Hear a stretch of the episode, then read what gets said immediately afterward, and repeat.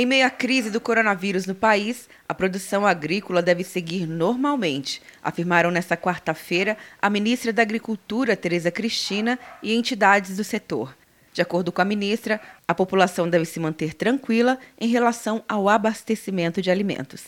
E aqui também eu acho que é uma oportunidade muito boa de dizer a todos os brasileiros que fiquem tranquilos. O Brasil é um grande celeiro, produtor de alimentos e que não precisa ter nenhuma expectativa negativa de que nós não teremos alimentos para o nosso povo. Então a gente tem que deixar isso muito claro, muito tranquilo.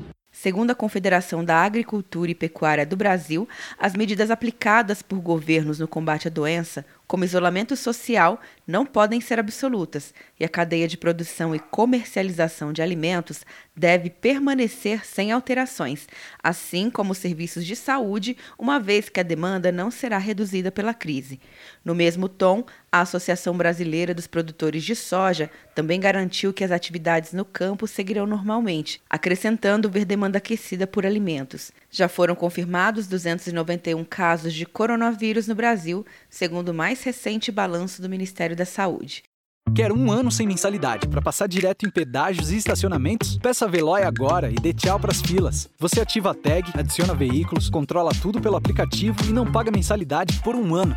É por tempo limitado. Não perca. Veloy. Piscou, passou. De Brasília, Luciana Castro.